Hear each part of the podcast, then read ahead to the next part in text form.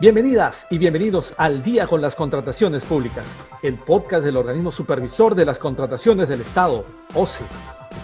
Amigas y amigos que nos sintonizan a través de la Internet, sean bienvenidas y bienvenidos a una nueva edición de su podcast Al Día con las Contrataciones Públicas, una producción del organismo supervisor de las contrataciones del Estado, OCE. En este episodio, quien les habla, Jan Velázquez, va a tener el agrado de compartir con ustedes los próximos minutos para conocer más acerca de diversos aspectos en el marco de las contrataciones públicas. En esta oportunidad vamos a dialogar sobre la recusación de un árbitro en el marco de las contrataciones con el Estado. Y para eso nos acompaña Fidel Cuba Inga, quien se desempeña en la dirección de arbitraje del OCE. Estimado Fidel, muchas gracias por estar aquí con nosotros. Hola Jan, es un gusto estar aquí. Agradezco la invitación que me haces. Bien, Fidel.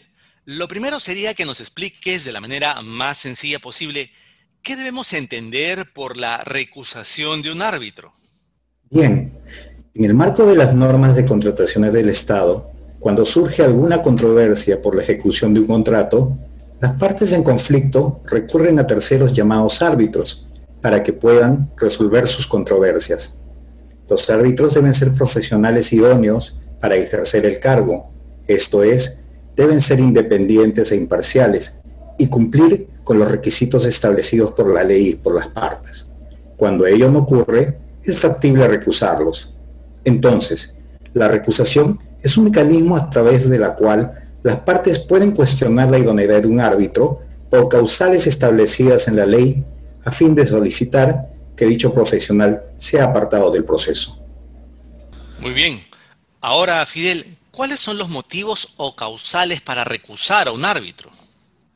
Las causales para recusar a un árbitro se encuentran previstas en el artículo 224 del reglamento de la Ley de Contrataciones del Estado, aprobado por Decreto Supremo 344-2018 y a modo de ejemplo, ¿podrías detallarnos algunos de estos supuestos relacionados a las causales, Fidel? ¿Cómo no? Pero antes es importante considerar que no basta alegar las causales de recusación, sino que éstas deben estar debidamente fundamentadas con las pruebas correspondientes. A continuación, te detallo algunos supuestos. Un primer supuesto, cuando existan dudas justificadas de que el árbitro sea independiente o imparcial. Por ejemplo, que se reúna en privado con una sola de las partes para tratar temas del proceso, perjudicando a la otra parte, o que tenga un vínculo relevante con alguna de ellas, que puede afectar su actuación, como cuando se le designa para resolver una controversia de una empresa de la cual es gerente general. Un segundo supuesto, cuando el árbitro oculte o no revele circunstancias sobre algún tipo de vínculo o relación importante con algunas de las partes. Por ejemplo, que en el pasado haya brindado asesorías retribuidas a unas de ellas y sin embargo no lo transparente en el arbitraje en consideración a la contraparte. Y finalmente, un tercer supuesto, cuando el árbitro no cumpla con las condiciones y exigencias establecidas en el convenio arbitral y las normas respectivas. Por ejemplo, la ley vigente señala que para ser árbitro único presidente de tribunal arbitral, el árbitro debe ser abogado con especialización acreditada en derecho administrativo, arbitraje y contrataciones del Estado. Si no cumple con ello, puede ser recusado. Muy interesante. Fidel, dinos, entonces, eh, ¿cómo pueden las partes tramitar una recusación de un árbitro ante el OCE? Al respecto, eh, es importante considerar lo siguiente conforme a la normativa vigente. El OCE tramita y resuelve recusaciones siempre que se trate de un proceso arbitral ad hoc o uno administrado por el SNA OCE.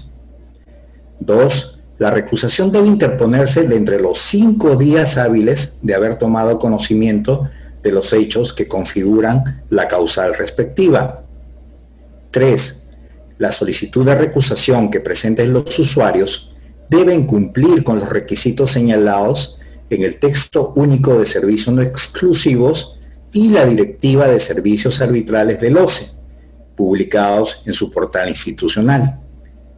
4. Finalmente, la resolución que resuelve la recusación es definitiva e inimpugnable y se emite siempre que se haya dado la oportunidad para formular sus descargos al árbitro recusado y a la parte que no formuló la recusación.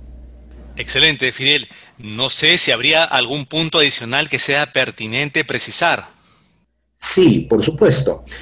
Es importante tener en cuenta que conforme a la ley de arbitraje, no procede formular recusaciones contra decisiones de los árbitros emitidas en el desarrollo del proceso, por cuanto existen mecanismos para cuestionar tales actuaciones, como son las reconsideraciones o el recurso de anulación del laudo. Muy bien, agradecemos al abogado Fidel Cuba, integrante de la Dirección de Arbitraje del OCE, por haber compartido con nosotros respecto a la recusación de un árbitro en el marco de las contrataciones con el Estado. Muchas gracias, Fidel. Muchas gracias a ti, Jan. Bien, amigas y amigos.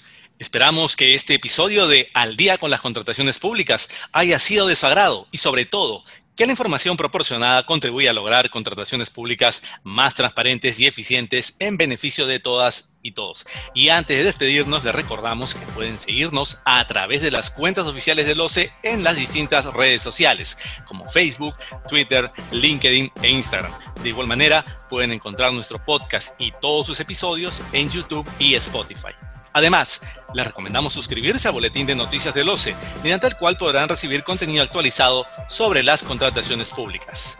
Esto ha sido todo por hoy. Esperamos contar con su grata sintonía la próxima semana en el siguiente episodio de Al día con las contrataciones públicas. Hasta entonces. Bicentenario del Perú, 2021. Gobierno del Perú.